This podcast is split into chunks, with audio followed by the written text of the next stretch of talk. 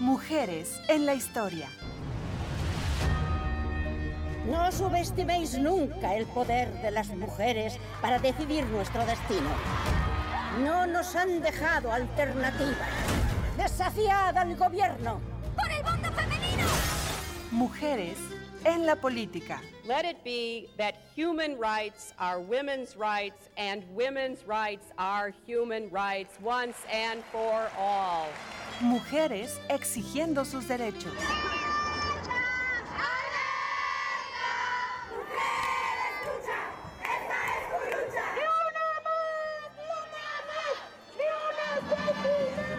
Mujeres en todos los ámbitos. Hipatia de Alejandría. Fue una filósofa griega nacida en Egipto.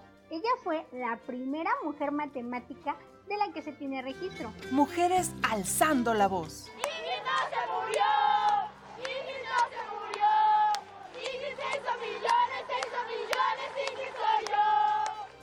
Mujeres al aire. Las mujeres, ni borradas ni invisibles, sino más presentes que nunca. Mujeres al aire, un programa del Instituto de las Mujeres del Estado de San Luis Potosí, aquí en Radio Universidad. Comenzamos.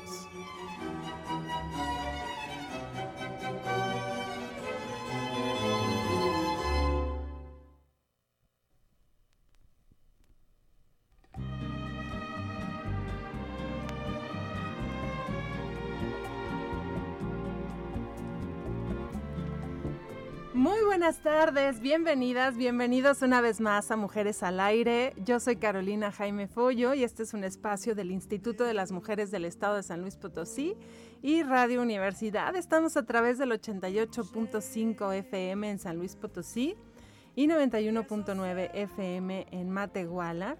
Y antes que nada quiero mandarle un fuerte abrazo a todas y todos mis colegas de Radio Universidad.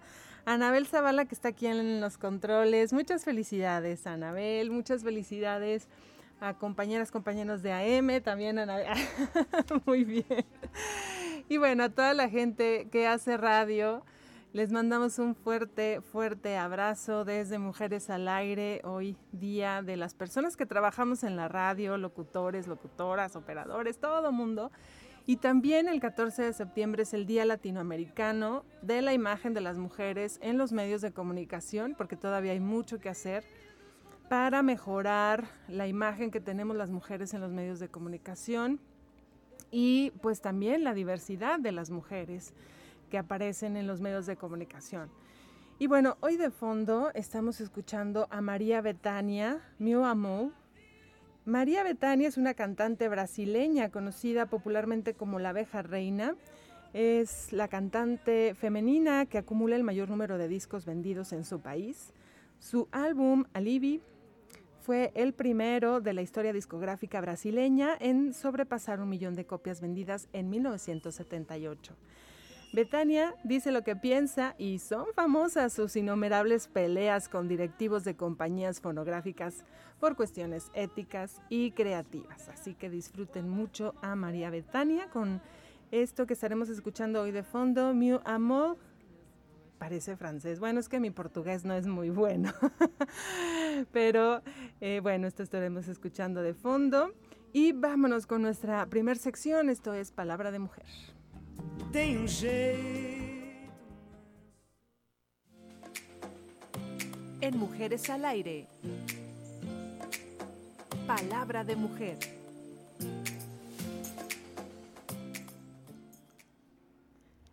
El feminismo surge como una necesidad ante un hecho que se hace asombrosamente evidente. Las mujeres, como grupo social, como género, son oprimidas, marginadas, discriminadas. En distintos momentos históricos se ha observado que a pesar de todas las diferencias particulares entre las mujeres del planeta, era posible hablar de una condición similar de opresión histórica genérica. Eli Bartra, filósofa mexicana pionera en la investigación sobre mujeres y arte popular.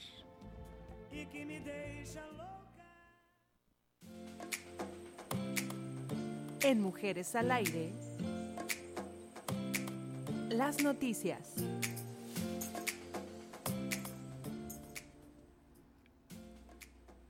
El pasado 10 de septiembre, como parte de las actividades del Observatorio de Participación Política de las Mujeres del Estado de San Luis Potosí, se realizó un conversatorio con diputadas electas de la 63 legislatura, que entra en funciones precisamente hoy 14 de septiembre, donde se expuso impulsar de forma conjunta la capacitación en perspectiva de género. El evento fue presidido por integrantes de la dirección ejecutiva e integrantes permanentes del observatorio, la licenciada Erika Velázquez Gutiérrez, directora general del Instituto de las Mujeres y presidenta del observatorio, la maestra Denise Adriana Porras Guerrero, magistrada presidenta del Tribunal Electoral del Estado, y el maestro Luis Gerardo Lomelí Rodríguez, comisionado presidente de la Comisión Permanente de Igualdad de Género y Violencia Política del Consejo Estatal Electoral y de Participación Ciudadana.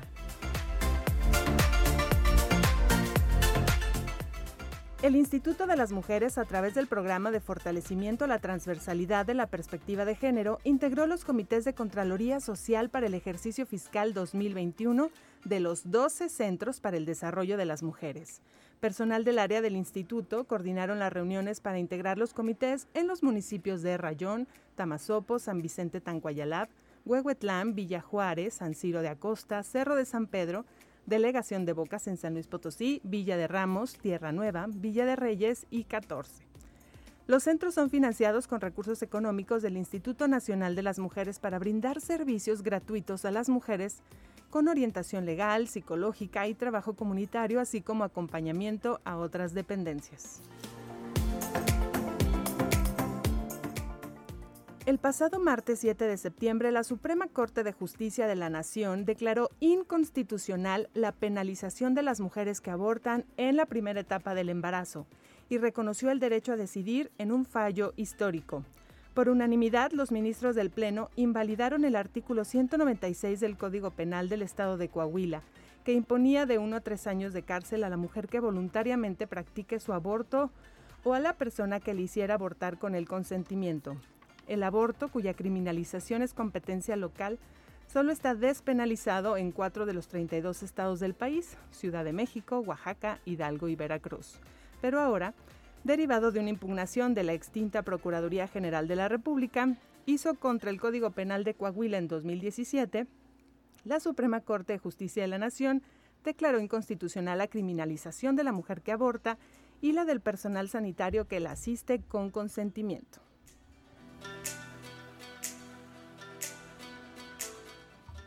Y ahora escucharemos la segunda parte de la historia de Leona Vicario, esto cortesía del Instituto Nacional de Antropología e Historia.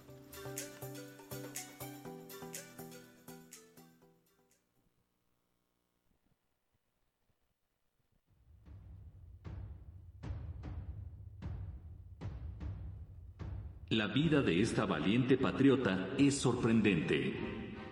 A pesar de haber sido educada en un ambiente de privilegios y comodidades, desarrolló una especial sensibilidad contra las injusticias que la llevó a pasar por encima de los prejuicios para dar todo de sí por el deseo de ver su tierra liberada.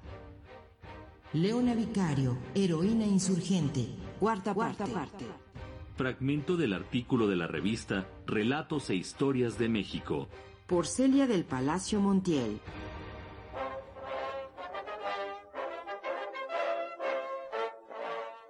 Recordemos, tal vez por influencia de la familia Obregón, se dice que Leona comenzó a frecuentar a los Guadalupes, un grupo de personas de todas clases sociales que favorecían la autonomía y que estaban en contacto con otros conspiradores en Valladolid, San Miguel el Grande y Querétaro.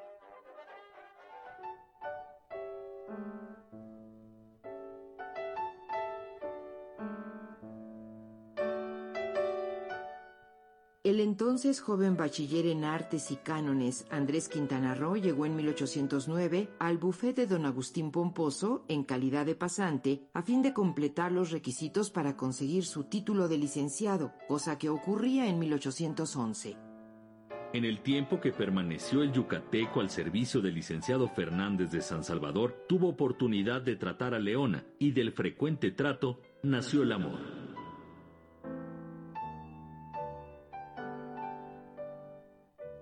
Leona rompió el compromiso matrimonial con Octaviano Obregón, quien para entonces era diputado a las Cortes en Cádiz, dispuesta a contraer nupcias con Quintana Roo.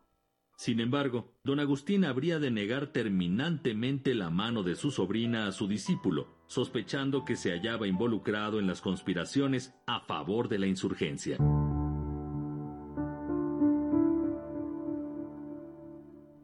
Hecho, a fines de 1810, Quintana Roo pasó dos meses en la cárcel al imputársele el delito de guardar cartas del capitán Ignacio Allende.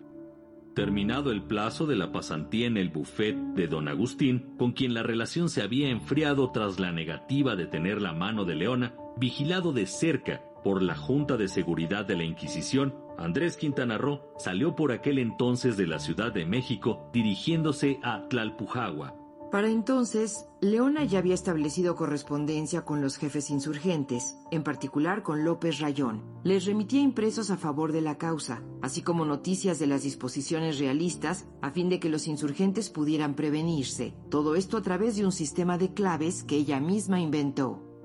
También usó nombres cifrados que tomó de sus libros favoritos, pero en especial de Telémaco, hijo de Ulises, de Fenelón y de las églogas de Garcilaso.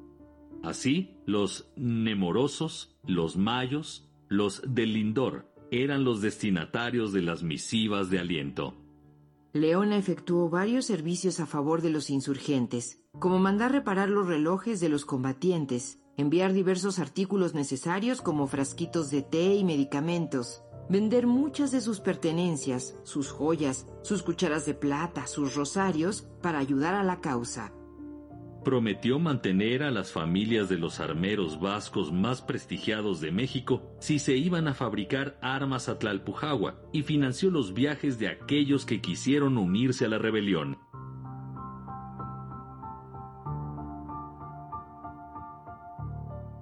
Acabamos de escuchar la segunda parte de Leona Vicario, heroína insurgente, Fragmento del artículo de la revista Relatos e Historias en México, edición número 32. Por Celia del Palacio Montiel. Instituto Nacional de Antropología e Historia. Secretaría de Cultura. Gobierno de México.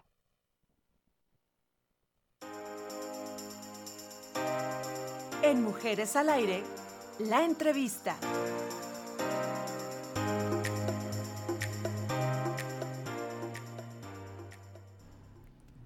Seguimos en Mujeres al Aire y bueno, pueden seguir esta serie de Leona Vicario en Spotify.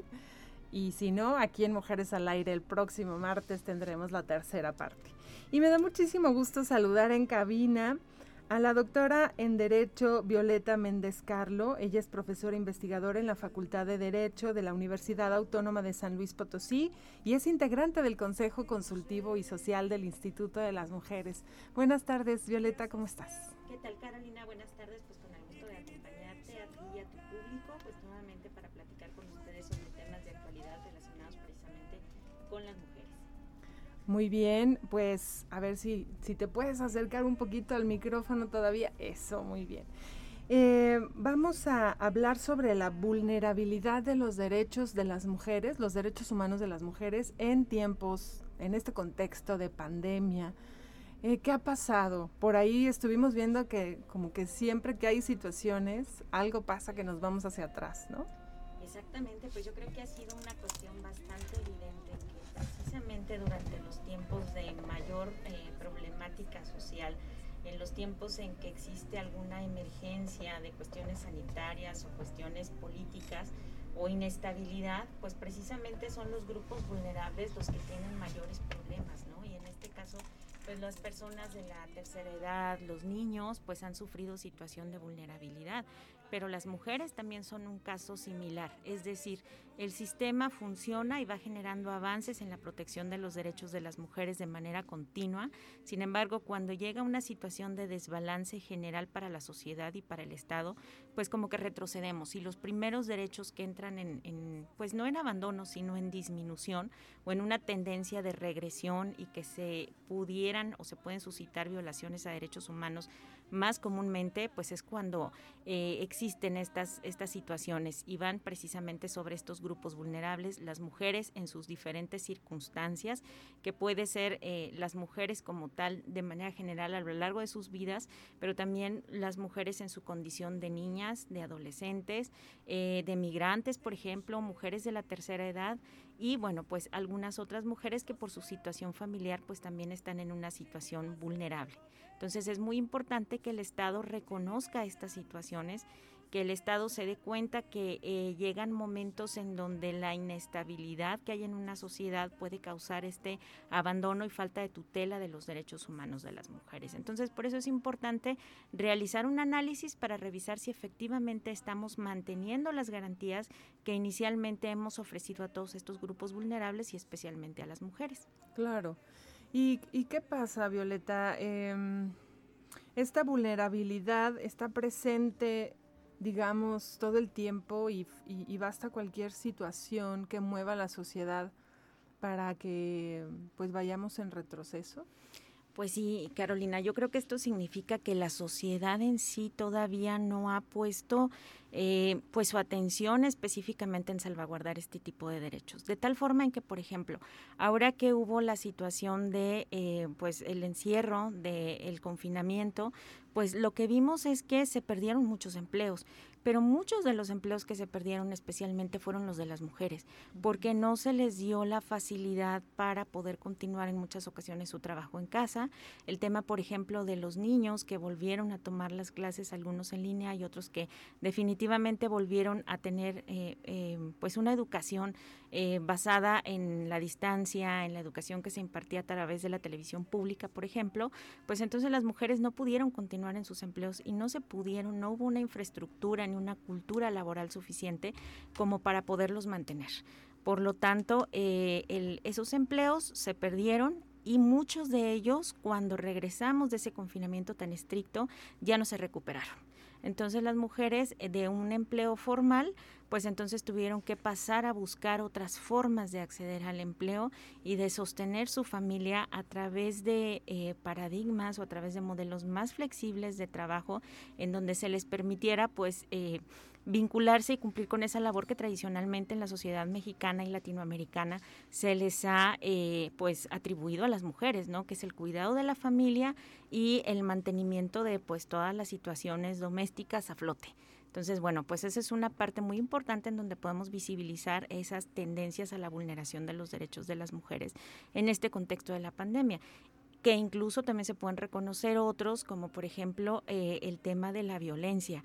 La violencia pues implica que eh, en este caso pues no ha cedido, sino que al contrario han aumentado algunas situaciones al mantener a las mujeres precisamente en casa con sus agresores, especialmente cuando son eh, mujeres en situaciones vulnerables, nuevamente, como por ejemplo las niñas y las adolescentes, que en muchas ocasiones también incluso son objeto de violencia sexual en sus propias casas. Entonces, eh, pues nos damos cuenta que incluso en muchas ocasiones las escuelas eran un lugar seguro para estas niñas, para estas adolescentes, y que bueno, pues ahora están encerradas con sus violentadores y que es necesario que las instituciones estén pendientes y les brinden el acceso efectivo y ágil a estas mujeres para que tengan una asistencia dentro de sus procesos, pero también para que se les dé ese acceso a la justicia que requieren y también se mantengan las medidas necesarias para alejarlas de sus agresores.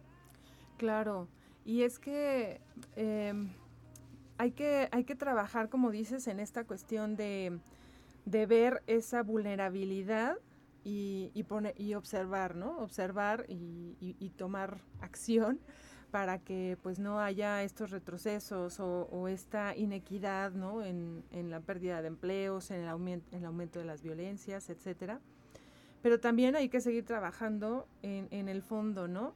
Para que haya una este, fortaleza de estos derechos, tanto en la iniciativa privada como en, cualquier ámbito, en el educativo, que si viene otra situación complicada, otra pensamos en otra pandemia o, o, cuando pasan ¿no? eventos catastróficos, climáticos, etcétera, eso esté tan fortalecido que no signifique una inequidad, ¿no? Exactamente, y de hecho, bueno, pues nosotros sabemos que en el contexto actual que estamos, la pandemia pues no solamente es un problema de salud pública extendido a nivel mundial, sino que también es un problema que nos va a detonar algunos otros ya existentes y que se va a traducir, por ejemplo, en una posible inestabilidad económica. Y entonces ahí es donde los estados y como tú lo mencionas, las empresas, todo el sistema económico tiene que cerrar filas en torno a esas personas que son las más vulnerables. ¿Por qué? Porque, bueno, quienes primero pierden sus empleos también son los jóvenes, ¿no? Y cuando hablamos de jóvenes mujeres a quienes se les dificulta el ingreso al mercado laboral, pues la situación es todavía más compleja. Jóvenes madres de familia, o qué tal las mujeres migrantes, o qué tal las mujeres que viven una situación de discapacidad. Entonces, cuando estas eh, situaciones o estas desventajas eh, se encuentran imbricadas como tal, pues es mucho más complicado el poder eh, remediar este tipo de situaciones y se va generando precisamente estos círculos en donde es difícil proporcionar ayuda a las mujeres por parte de las instituciones. Entonces, creo que las políticas públicas y la propia sociedad y las em, entidades económicas tenemos que estar muy al pendiente para poder sostener esos empleos para poder atender las situaciones de las mujeres. Por ejemplo, en el caso de nosotros, este, en las, en la universidad también nos damos cuenta que, por ejemplo, las mujeres pues también tienen además esas dificultades para poder acceder a, a las tecnologías, ¿no? Porque a veces por su situación pues están en un lugar en donde no tienen ese acceso, pero también están al cuidado de sus padres o también están al cuidado de sus hijos. Y entonces es como mucho más complicado llevar esa carga que ya de por sí es complicada y que están asumiendo los estudiantes universitarios, pero que además agrega otro tipo de situaciones que por su condición de mujer les dificulta ese cumplimiento. Entonces yo creo que es importante lo que mencionas, Caro, en relación a que debemos de ser sensibles a que esas situaciones pasan y que tenemos que dejar de mirar con el sesgo de género las situaciones que nos plantean, las situaciones que nos plantean los alumnos, los trabajadores, las personas en la calle propiamente, porque realmente sí existe una problemática que se está generando a partir de la pandemia, pero que también existen otros eventos que muy seguramente van a ocurrir en los siguientes meses, en los siguientes años, que van a poner en condición de vulnerabilidad nuevamente a las mujeres. En el caso, por ejemplo, de las mujeres migrantes, pues sabemos que son las que son más susceptibles de ser maltratadas y de sufrir abusos por la fuerza pública en los momentos en que se están internando a otro territorio, ya sea hablando de las migraciones de mexicanas hacia el norte, o de centroamericanas hacia nuestro propio país. Y entonces también son más vulnerables, por ejemplo, a que sean captadas por eh, pues eh, grupos del crimen organizado y que sean explotadas sexualmente o que sean sometidas a una condición de esclavitud moderna, como le llaman ahora, ¿no? Entonces sí es bien importante que las instituciones detecten este tipo de, de cuestiones y que las atiendan, que tengan protocolos específicos para tener esa atención, porque son situaciones que van a ser recurrentes. Yo creo que esto es una muestra de lo que nos puede pasar cuando no atendemos puntualmente y de una manera muy enérgica las conquistas que hemos tenido de los diferentes derechos para los grupos vulnerables. Entonces creo que esta es, es un ejemplo de cómo podemos ir perdiendo y de cómo podemos ir en retroceso de la protección de los derechos humanos y es importante que sepamos que como sociedad pues tanto la democracia como los derechos se conquistan todos los días. Exacto. ¿Qué otros derechos has visto eh, mermados con esta pandemia? Yo pienso también incluso en el acceso a métodos anticonceptivos, por ejemplo, ¿no? Como que por muchas cosas, ¿no? De, del sistema de salud. Em, ¿Qué otros em, derechos has visto vulnerados en esta pandemia? Fíjate que aquí hay varias cosas bien interesantes porque sí, efectivamente, para todos se ha disminuido el tema de la atención a la salud ¿Por qué? Pues porque nos dimos cuenta que nuestro sistema estaba pues colapsado, ¿no? Y no únicamente ocurrió en México, pero también faltaron ciertas previsiones en ese sentido. En el ámbito presupuestario, pues también no era un área que hubiera estado considerada como la si bien era es, es alguna de las más importantes, no era la prioritaria para cuando llegó la pandemia.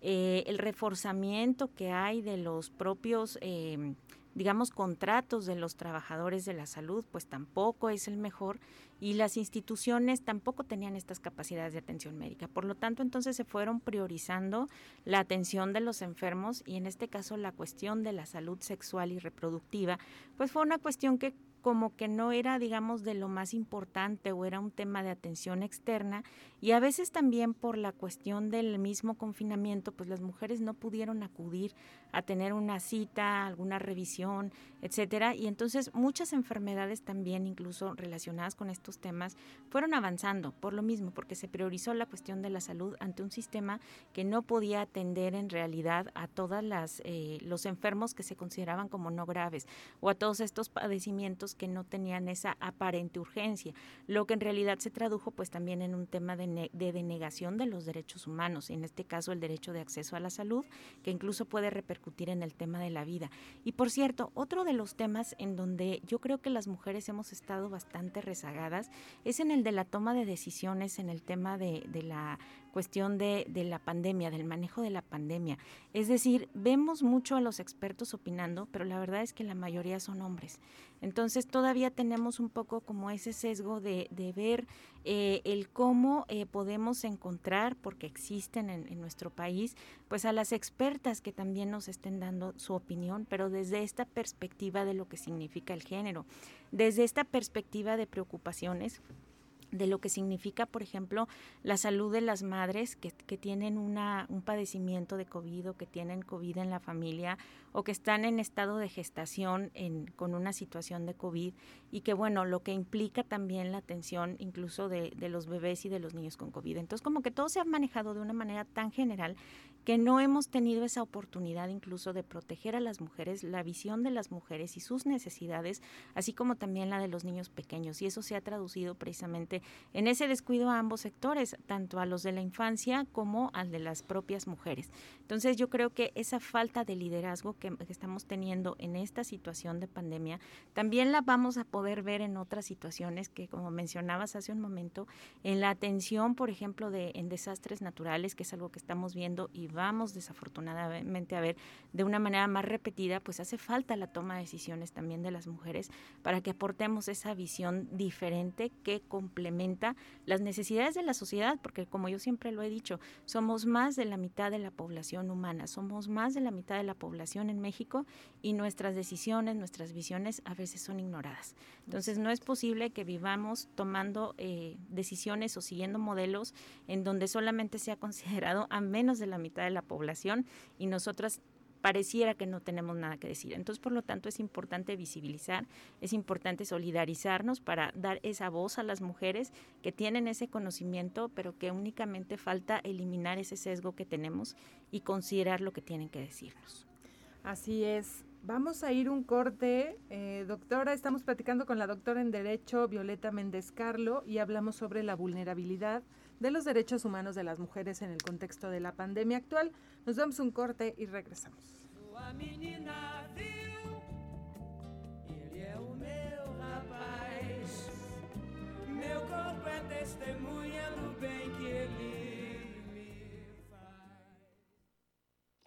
Consumiendo Megahertz 885 Universidad FM.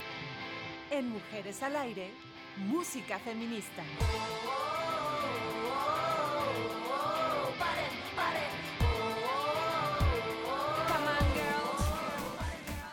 Come on, girls. Come on, girls. Come on, girls. Escucha esta canción que no es un reggaetón ni está hecha para mover el culo. Si capte tu atención, pues esa es mi intención. Lo que vengo a decir es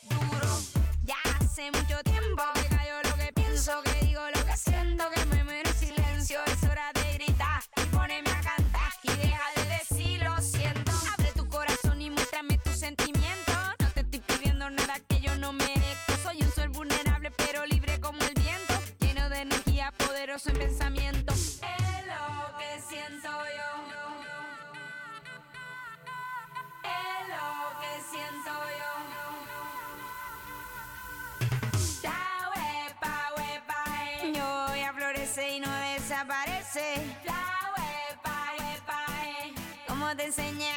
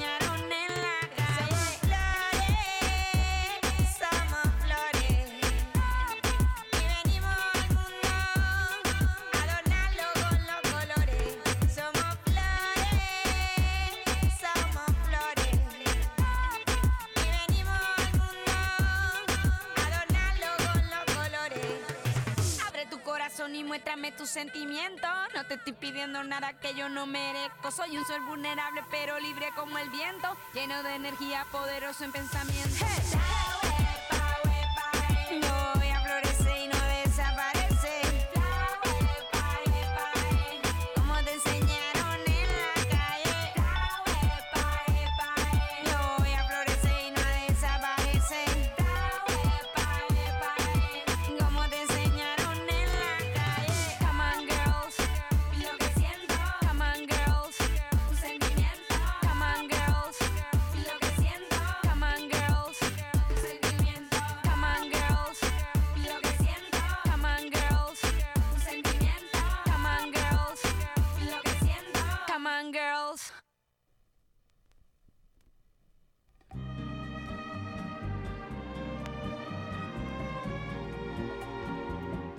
Ahí estuvo Bomba Estéreo y Flower Power.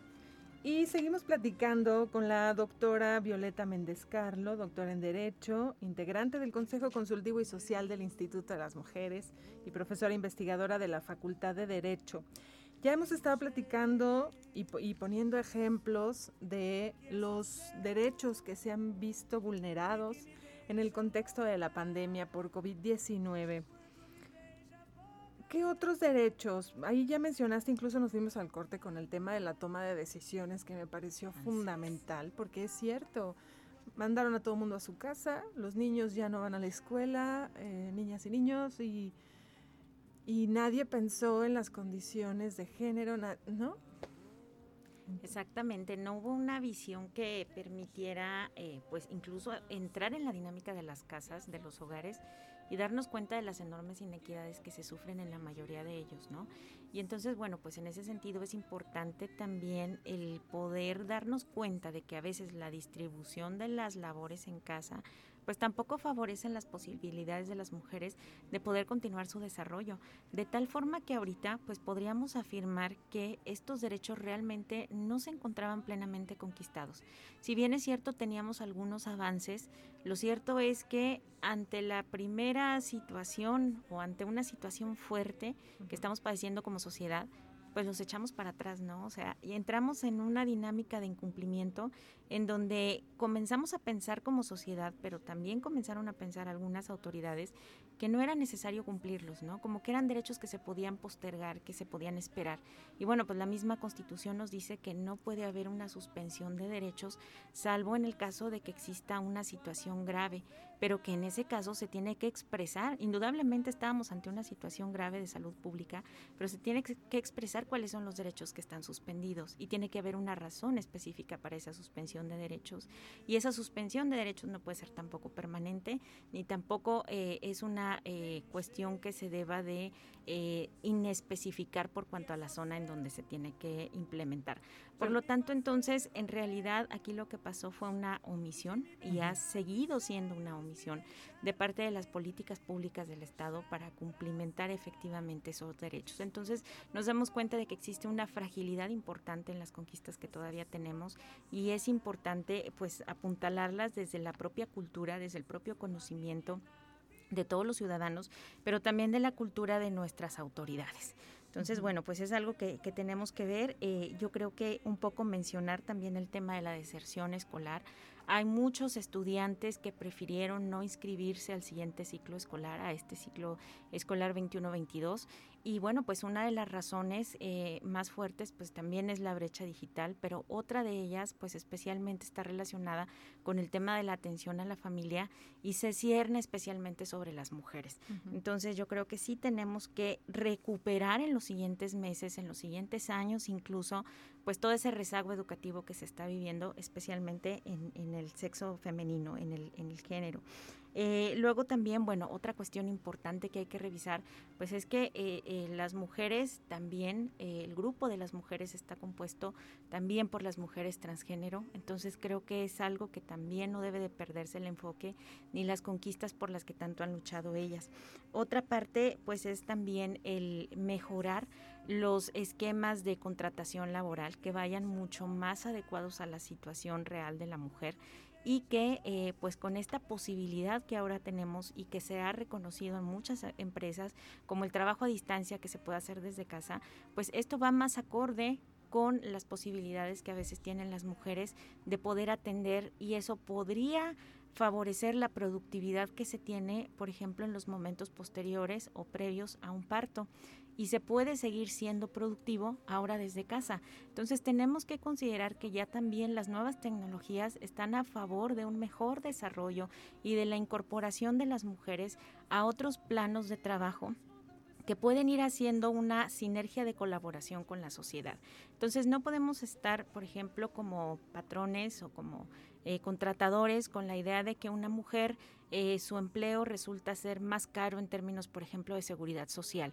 No podemos quedarnos con la idea de que las mujeres no pueden colaborar cuando son madres de familia o que simplemente son desinteresadas con el trabajo. Al contrario, podemos darnos cuenta de que existe un alto grado de compromiso y eso lo podemos corroborar a través del uso de las tecnologías. Y otro tema que indudablemente también fue una complicación en estos tiempos fue el tema de la forma en cómo se pudo impartir la justicia y muchos temas pendientes de justicia pues tuvieron que ver con situaciones o casos que eh, pues tienen que ver con las mujeres, es decir, por ejemplo, eh, cuestiones de controversias familiares, de controversias por alimentos, muchas audiencias se difirieron, muchos eh, audiencias o pronunciamientos de sentencias se vieron aplazados con la consecuente pues digamos, de negación de justicia eh, puntual a las mujeres. Entonces, acuérdense que uno de los principios que tenemos de la propia administración de justicia es que la justicia debe ser pronta y expedita. Entonces, si esa impartición de justicia comienza a ralentizarse, comienza a fallar por cuanto a los términos, eso puede poner en muchas situaciones de vulnerabilidad a las mujeres. Y entonces eso ha también traído un costo importante en situaciones de violencia o también el correcto cumplimiento de las obligaciones que se tienen, por ejemplo, en materia de alimentos. Entonces, indudablemente, el sistema de justicia tiene que verse fortalecido y aunque ya existen acciones al respecto, también para poder impartir una justicia que no puede esperar. Igual también en los temas de violencia que tienen por razón de género, que tienen ese componente importante, pues también tiene que ser una eh, señal que se envíe a la sociedad en general que este tipo de delitos no pueden quedar impunes a pesar de que existan circunstancias que puedan complejizar su cumplimiento. Entonces, eh, es importante que se sepa que las obligaciones que tiene nuestro país en tema de cumplimiento de derechos humanos no están sujetas a que o no están condicionadas a que no exista ninguna dificultad. Al contrario, debe de tenerse un plan para poder incluso en las circunstancias más complejas dar cumplimiento a estos derechos humanos y especialmente en el tema de las mujeres. Claro. Y, señalaste aspectos bien importantes y que casi no han sido analizados, como este de la impartición de justicia, y que mm, pues de alguna manera a lo mejor la pandemia también obligó a generar otras dinámicas que puedan ayudar de aquí en adelante, pero mientras no se destrababan los asuntos, pues qué complicación para las mujeres. Y lo que dijiste, ¿no? De la brecha digital también. Claro. Como, como una situación que, que pone en, en desventaja a muchas mujeres, pero que por otro lado el reconocimiento de, la posibilidad del trabajo, del teletrabajo, como le llaman, ¿no? Y que de alguna manera pudiera ser una de las vías para conciliar la vida laboral con la vida familiar, ¿no? Así es, pues efectivamente existen brechas digitales importantes porque también a veces vemos mucho el goce de los derechos humanos desde una perspectiva urbana, porque también hay otros entornos. También hay quienes dicen, bueno, a nosotros nos dificulta mucho porque no tenemos acceso a Internet, pero vamos más allá, hay quienes no tienen electricidad todavía. Entonces imagínate la complicación de las mujeres que se tienen que quedar en esas comunidades, en donde por lo general hay una migración importante y quienes se van son los hombres y los jóvenes, ¿no? Y bueno, hay mujeres que se quedan ahí a cargo de los hijos, de los nietos, cómo poder solventar todas esas necesidades. Entonces sí tenemos que ver y reconocer que las mujeres, especialmente las, las mujeres que no viven en contextos urbanos o que viven en contextos de pobreza importante, de desventaja social, son las que más sufren todas estas, eh, pues estos problemas que nosotros en la sociedad estamos batallando para poder resolverlos, pero para ellas es todavía mucho más complicado poder remontar estos niveles de inestabilidad y de pobreza que se están generando. Entonces yo creo que es importante que todos colaboremos porque todos lo podemos hacer en la recuperación lentísima que vamos a poder tener en los siguientes meses, pero precisamente el comprendiendo las necesidades que tienen las personas que nos rodean, entendiendo que no todos están en la misma circunstancia que nosotros y que podemos apoyarlos aún siendo un ciudadano, un solo ciudadano, siendo parte de una organización o siendo parte de una entidad pública, la aplicación de las políticas, pues tiene que estar precisamente en respuesta de esas necesidades y reconociendo que todo este enfoque diferencial que deben de tener las políticas públicas, que tienen que tener la implementación de los diferentes mecanismos que se manejan, pues tiene que seguir subsistiendo a pesar de cualquier dificultad que se nos pueda plantear. Entonces, todas estas cuestiones de urgencia que representa la atención, la investigación de eh, pues todos los problemas de violencia de género, de todas las situaciones que pudieran eh, entrañar precisamente la falta de acceso a la justicia por parte de las mujeres, pues implica entonces que haya una respuesta rápida a las necesidades o que como tú lo mencionas, ¿no? Podamos idear cuáles son los métodos más adecuados para poder paliar estas situaciones que se nos van presentando. Hoy en día pues ya tenemos un sistema de impartición de justicia mucho más moderno, todos los impartidores de justicia le tuvieron que entrar al tema de eh, la impartición de justicia en línea. La mayoría prepararon sistemas fuertes que ahorita están pues midiéndose, trabajándose a prueba y error como todo ocurre, pero en realidad se dio ese paso, ¿no? Y también incluso en el tema de la educación, pues los profesores tuvimos que entrarle de lleno a los temas digitales. Muchos no estábamos preparados, pero intentamos hacerlo. Pero creo que hace falta todavía más para poder afianzar estos derechos de las mujeres. Debemos reconocer que las circunstancias son cambiantes y que esta solamente fue ahora sí que una probada de las grandes dificultades que podemos enfrentar eh, en los siguientes tiempos, pero que los derechos humanos no pueden supeditarse, y especialmente en el tema de las mujeres, a estas eh, capacidades estatales o para saber qué es lo que puede pasar en el futuro. Es decir, tenemos que estar preparados y tenemos que estar sobre todo como sociedad siempre solidarios para que estos derechos realmente sean vigentes. Claro. ¿Qué, panorama ves en esta recuperación lenta, ¿no? en este futuro inmediato con respecto a los derechos de las mujeres?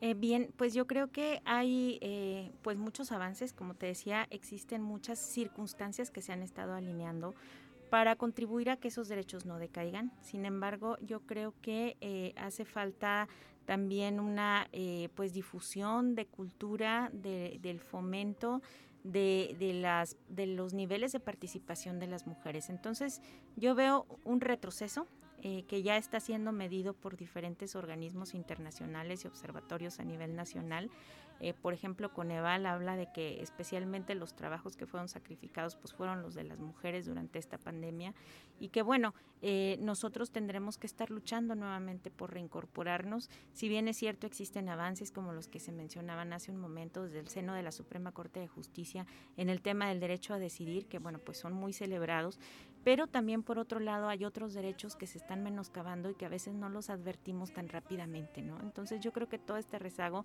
se tendrá que ir este pues tratando, pero yo creo que es importante que como mujeres también los pongamos sobre la mesa de debate de las diferentes instituciones políticas y de los diferentes poderes eh, de gobierno para que podamos este, pues ir logrando una respuesta. Es importante provocar las respuestas.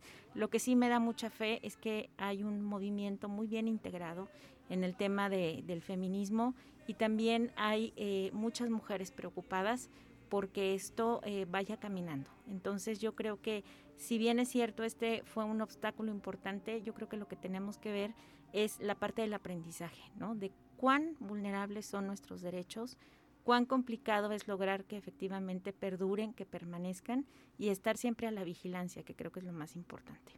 Claro. Y, y, en esa vigilancia, eh, ya, ya diste algunos tips. ¿Qué otras recomendaciones como instituciones públicas, privadas, sociedad, podemos hacer para impulsar estos derechos en, estas, en esta situación?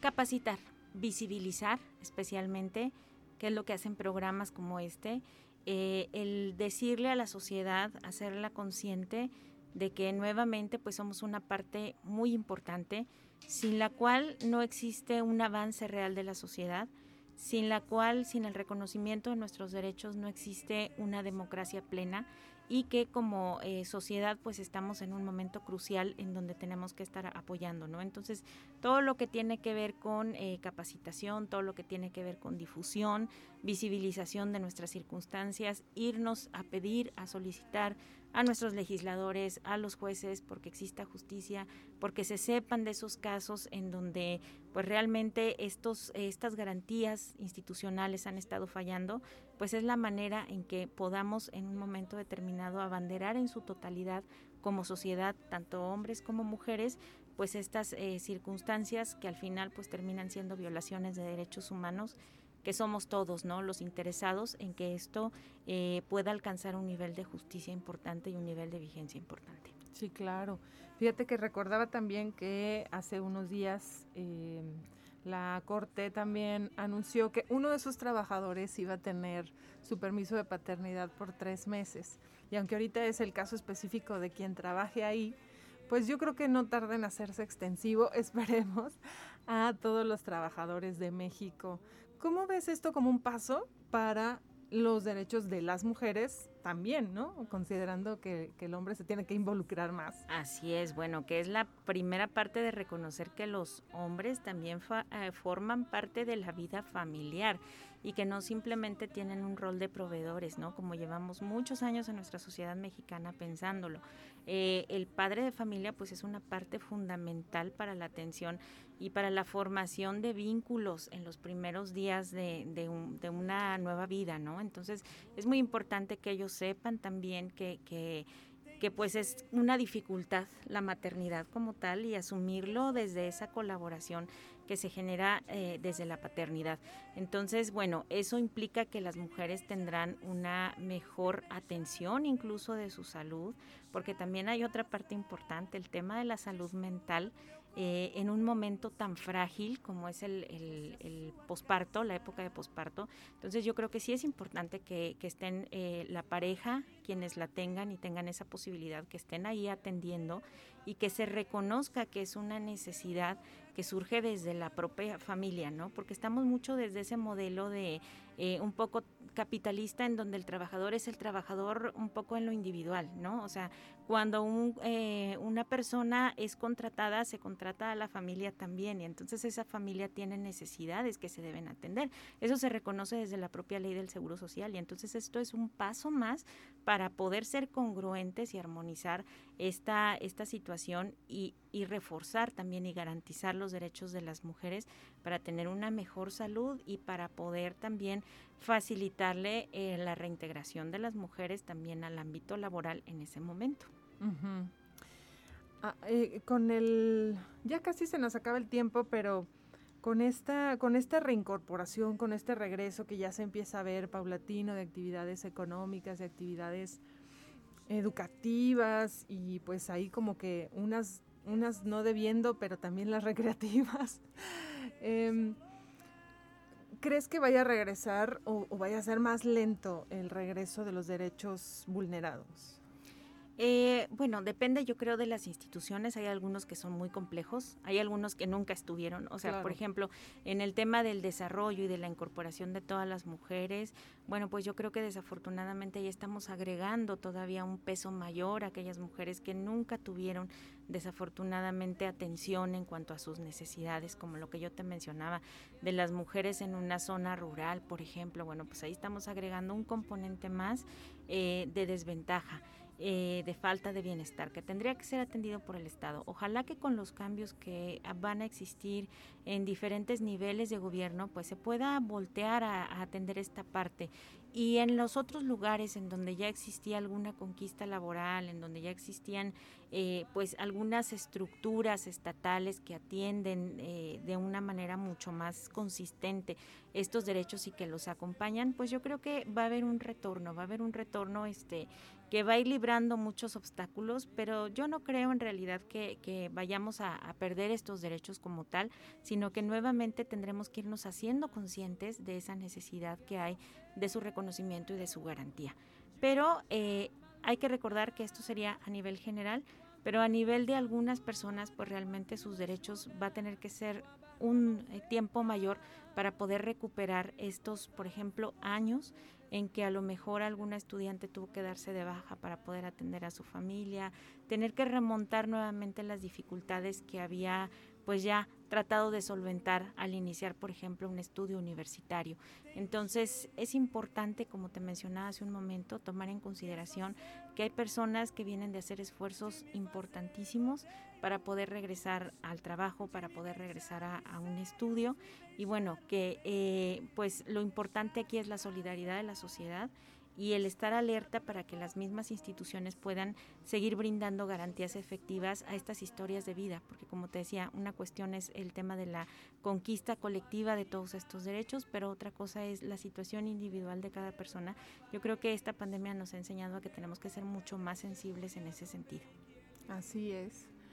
Em, pues ya, ya se nos está acabando el, el tiempo, Violeta, pero me gustaría que, que nos comentaras un poquito del quehacer del, del Consejo Consultivo y Social del Instituto de las Mujeres eh, han estado muy, muy al pendiente y claro, pues de eso se trata de, de, y vigilantes de lo que hace el Instituto de las Mujeres. Y estamos a unos, a una semana y cachito de que cierre esta administración y, y dos meses para que continúe también este consejo. ¿Cómo, cómo, ves, ¿Cómo ves tú todo el, todo el trabajo y, y, y, qué viene, qué sigue, qué hay que continuar o, o, qué hay que dejar de plano? Uy, no, bueno, pues es que hay muchas cosas, o sea, es una problemática bien compleja, pero sí. que nos encantó asumir, la verdad, y poder participar de la mano del instituto, poderles sugerir. Eh, la verdad es que estuvieron muy abiertos a que nosotros hiciéramos nuestras propuestas. Algunas se lograron avanzar, algunas otras se han quedado, eh, pues precisamente por estas dificultades de la pandemia, pero mucho insistimos en la recomendación de que el instituto estuviera cerca de las mujeres, cosa que yo creo que se hizo muy bien, que se buscaron las maneras en que las mujeres pudieran eh, acercarse para realizar alguna denuncia, para recibir alguna atención. Creo que también estuvimos vigilantes en estos tiempos para que quienes tuvieron la posibilidad de acercarse con nosotros, incluso en lo individual o como consejo, pues recibieran una canalización y tuvimos muy buena respuesta en ese sentido. Pero sí fue muy evidente que esa condición de confinamiento pues generó una mayor violencia y de ahí que sea importante también el poder trabajar en el restablecimiento. Ahora sí que en los planes para poder este regresar de alguna manera a una dinámica de atención como la que se tenía. Eh, también trabajamos, creo, mucho en el tema de la difusión. Estuvimos eh, muy presentes en algunos eventos, eh, sobre todo en el tema de las capacitaciones. Muchas de mis compañeras estuvieron trabajando en el tema de la capacitación en algunas áreas en lo concreto, pero también para quienes en algún momento determinado como instituciones públicas solicitaron, como el caso del ayuntamiento, este, y en algunas otras unidades de atención que estuvieron solicitando alguna capacitación, pues ahí estuvimos presente, cuando menos alguna de, nosotras, y también para la capacitación a la sociedad potosina en general, porque, eh, bueno, pues también era importante el visibilizar que no solamente en San Luis Potosí, sino en todo México y en América Latina compartimos una problemática como bien concreta, a lo mejor por el tema cultural, que somos muy parecidos, casi todos padecemos ese, ese tipo de violencia en los diferentes países. Entonces, eh, creo que estuvimos al pendiente de, de todo eso, faltan muchas cosas por hacer, como derechos hacen falta por reconocerse para las mujeres, pero buscamos también desde los diferentes enfoques encontrar eh, algunos eh, lugares o aspectos a partir de los cuales contribuir, como es en el tema precisamente de, la, de las cuestiones laborales, como es la cuestión eh, de violencia política contra las mujeres, la atención de las diferentes violencias de género y decíamos el acceso precisamente a la justicia, la impartición de justicia, a la denuncia, a la visibilización. Violeta, muchísimas gracias por acompañarnos en este programa. Y eh, pues eh, esperemos que sigamos con este espacio para que tengamos por aquí tu presencia nuevamente. Claro que sí, te felicito y muchas gracias por la invitación. Muchas gracias, la doctora en Derecho Violeta Méndez Carlo aquí en Mujeres al Aire. Yo soy Carolina Jaime Follo y nos escuchamos el próximo martes.